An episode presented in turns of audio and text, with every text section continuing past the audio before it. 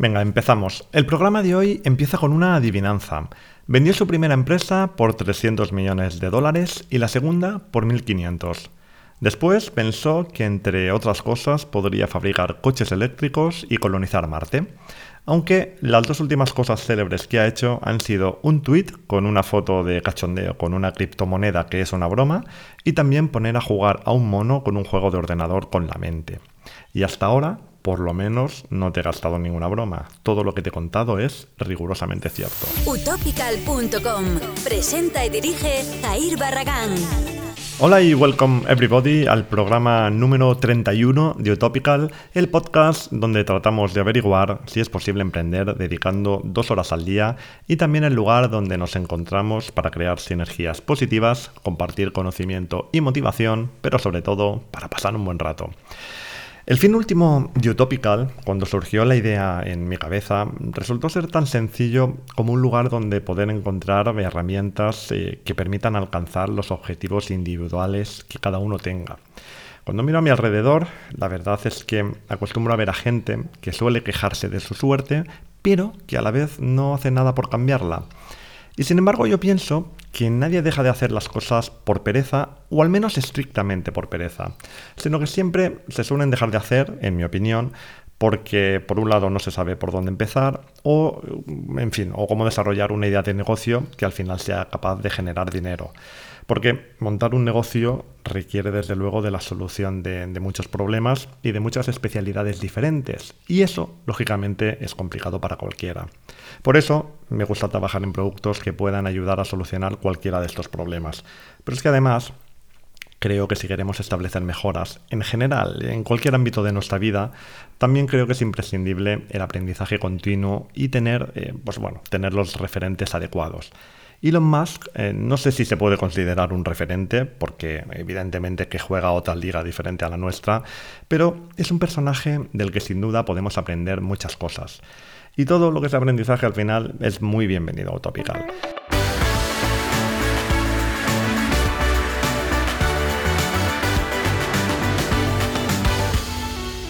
Como todos los genios, Elon Musk es también un auténtico loco, al menos en algunos aspectos de su vida, con unas virtudes en ocasiones tan sorprendentes como sus defectos. Pero una cosa os digo, el objetivo final de este hombre, que además recientemente fue considerado el hombre más rico del mundo, al menos por unos días, vaya, no es el dinero. Dinero ha tenido y mucho.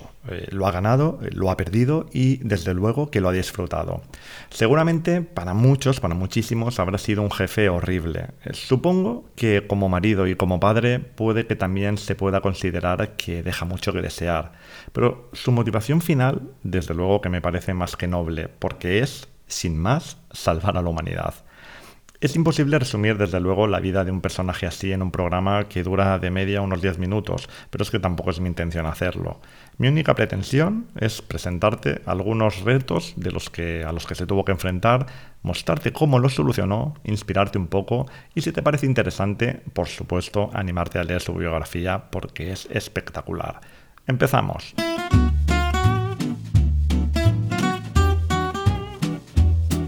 Aunque lo de salvar a la humanidad va totalmente en serio porque cree, eh, como yo, y espero que como todo el mundo, que lo de la crisis climática no es ninguna broma, no resulta nada tranquilizador que también le preocupe que Larry Page esté construyendo un ejército de robots inteligentes capaz de destruir a la humanidad. Eso teniendo en cuenta dos cosas. Primera, que es íntimo amigo de Larry Page y segunda, que le considera muy buena persona.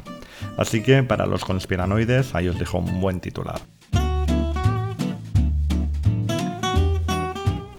Seguimos.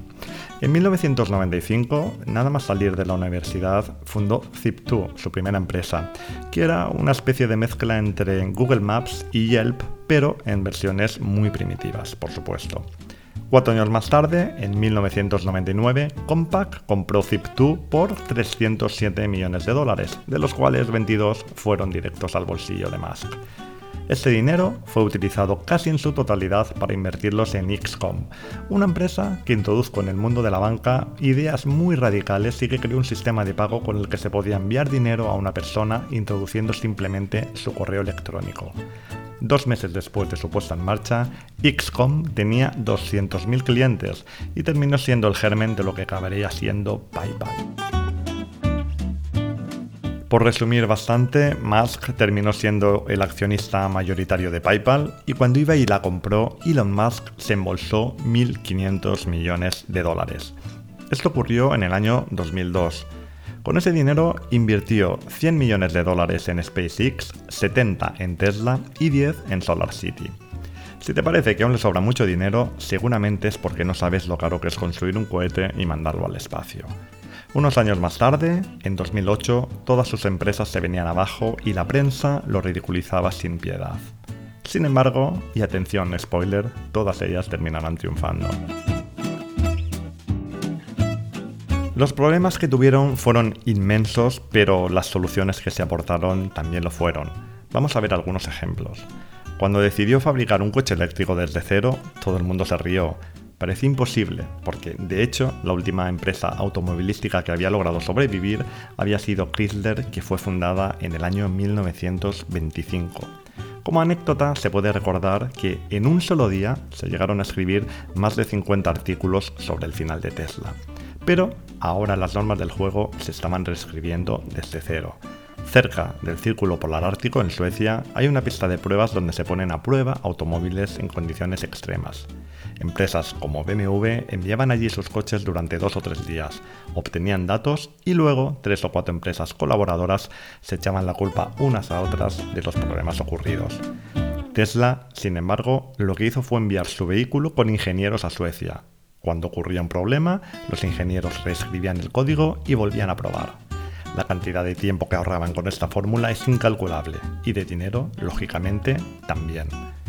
Para otras pruebas se requería que el vehículo entrara en una cámara especial de refrigeración para ver cómo se comportaba nuevamente ante una temperatura extrema. El alquiler de estas cámaras utilizadas en la industria del automóvil era carísimo, así que Tesla, en lugar de pagar las cámaras, alquiló un camión de reparto de helados con un remolque refrigerado y ponía a trabajar a sus ingenieros dentro de él con una chaquetita bien gorda. Estas son las cosas que os quiero contar. Siempre hay más de una solución para un problema y la creatividad siempre ahorra también dinero. Aunque, a ver, con todo y con esto, tengo que deciros que el diseño final del roster que Musk había pensado que costaría 25 millones de dólares terminó costando más de 140. La automovilística no es precisamente como veis una industria barata y sufrió lo que nadie podría soportar para mantener Tesla a flote. Con pérdidas de 4 millones de dólares al mes, tuvo que pedir dinero a todos sus amigos para pagar las nóminas semana tras semana. Su mujer de entonces explica cómo se despertaba gritando con pesadillas a medianoche. Aquel sufrimiento era tan extraordinario que hacía que le doliera físicamente. Para salvar Tesla, tuvo que tomar decisiones que podían haberle llevado a la cárcel. Si esto te parece increíble, tienes que pensar que mientras esto ocurría, otra de sus empresas, SpaceX, trataba de enviar cohetes al espacio. Y los cohetes no se venden en el Carrefour, hay que construirlos. Para conseguirlo, consiguió construir piezas que en el mercado costaban 120.000 dólares por menos de 4.000, dejando en evidencia la falta de innovación y también el despilfarro que se producen cuando los gastos los paga el Estado. Y son incalculables las anécdotas que te podía contar de este estilo. Para llegar donde está, Elon Musk pasó de ser multimillonario a vivir de la caridad de sus amigos, literalmente, en una casa prestada porque ni siquiera tenía dinero para pagar la suya.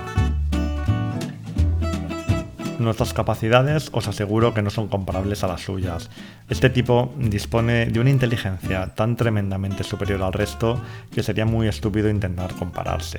Y desde luego que yo nunca te recomendaría desde aquí que invirtieras todo tu dinero en intentar revolucionar las industrias automovilísticas, aeroespaciales y energéticas porque desde luego que no sería nada prudente. Pero si él pudo levantar tres empresas de estas características, estoy seguro de que tú, desde allá donde me escuches, también puedes levantarla tuya. Y cuando surjan los problemas, en lugar de venirte abajo, deberás abrir tu mente porque en ocasiones un camión de los helados puede ahorrar cantidades de dinero desorbitadas. En el próximo programa.